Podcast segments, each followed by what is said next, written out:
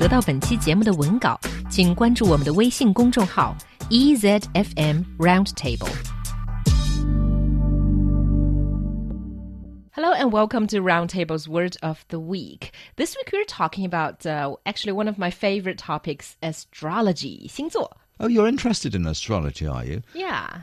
Not to be confused with astronomy, although of course they are linked because astrology seeks to determine human characteristics from analysis of star patterns or constellations. 嗯，其实，在早期的时候，英语里面的 astrology 和 astronomy 的意思都是一样的。Do you know that astrology actually used to mean astronomy? It's only later that they got to mean different things. I didn't know that, but I mean, we just explained that there is a, obviously a link between the constellations. Yeah. So let's go through uh, these 12 horoscopes, shall we? Yep, let's go through them. There are 12 of them. So there's Capricorn, that's the goat. Capricorn 是摩羯座。 And this comes from the Latin capricornus, which means horned like a goat. 带角的山羊就是 Capricorn 的意思。 Then we have Aquarius, the water carrier, again from the Latin meaning water carrier, quite straightforward. 水瓶座拉丁文里面的意思就是水瓶。 Then there's Pisces, the fish, and actually it's from the Latin for fish. Pisces 双鱼座在拉丁语里面是鱼的复数形式。 We have Aries, the ram, another horned animal. 白羊座是 Aries。 Taurus is the bull. Taurus 金牛座， And then Gemini, the twins. 双子座是一对孪生子。 After that, it's Cancer, the crab. Cancer 是巨蟹座的意思，因为 Cancer 在拉丁语里面就是螃蟹。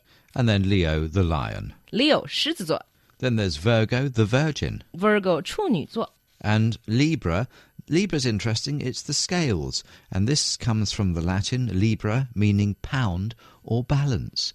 Libra 在拉丁语里面就是平衡和秤的意思，所以它是天秤座的名称。 And that's quite interesting because LB, which is a short form of Libra, is still used in some countries like the United States and uh, Great Britain Exactly. for the weight measurement of pounds. Yes. LB. Then there's Scorpio, the scorpion. 天蝎座 And finally Sagittarius, which is the archer. Sagittarius 是拉丁语里面 archer 射手的意思。 Now, my question is which one are you, Xiaohua? Okay, I am a cancer, and I used to hate this word so much because it also means malignant tumor, and I always thought, why is it that they have to be the same? Well, that's right. Uh, uh, originally, it meant uh, the crab, and then later it uh, gained its medical uh, reasoning. I must agree with you, really. I mean, I'm quite pleased not to be Cancer uh, as the star sign because people just don't like that word these days, of course, for obvious reasons. But I have to say that cancer people are very popular because people love them. That's right. Cancer people are supposed to be complicated and home loving. And people with this sign love to be in familiar surroundings and nurture relationships. Is that true of you? Very true. I'm a very typical Cancer. 巨蟹座据说是比较爱家，然后呢，非常喜欢在熟悉的环境中培养人际关系。That's who we are. But then, Mark, what is your sign? My star sign is Pisces, and uh, Pisces is the fish. It's usually depicted as one fish swimming one way and the other fish the other way. In other words, uh, sometimes we can get a, a little bit scatterbrained, a little bit uh, emotional, and very creative and imaginative people. And I think I do fit the characteristics of a typical Pisces. I see，所以双鱼座非常浪漫，非常喜欢想象，有时候又有一点小分裂的特性，是马克的特质。I agree with that. I always see you with this dreamy look, as if your mind is wandering somewhere else. Well, I mean, I think it's important to have a, a good imagination, um, which is something that Pisces are blessed with. One of the other star signs that I must mention, because I must say I don't believe in any of this, except with one star sign, which is Virgo, it does seem that there seems to be some truth. Now, I speak as somebody who grew up in a family of Virgos, all of them. And these people, the Virgo people, have the characteristics of being very neat and tidy, obsessed with timekeeping and punctuality and so forth, and quite picky about their food.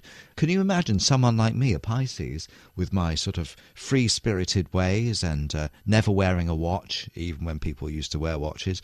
living with a family of Virgos. 好吧，像马克这样浪漫又不守时的双鱼座，住在一个全部是处女座的家庭里，的确是有点奇怪哈。But although Virgo people don't like to keep time and are incredibly neat, they're a little bit introvert and shy as well, right? Yes, yes. But I think it's true that if you went around an office or something like that and you saw a particularly neat desk, there's a 1 in 12 chance that that person is a Virgo. That's true. And unfortunately, we don't have all the time to go through the problems of each and every astrological sign. No. And if there's one thing that astrology proves, it's that there's one born every minute. Yes.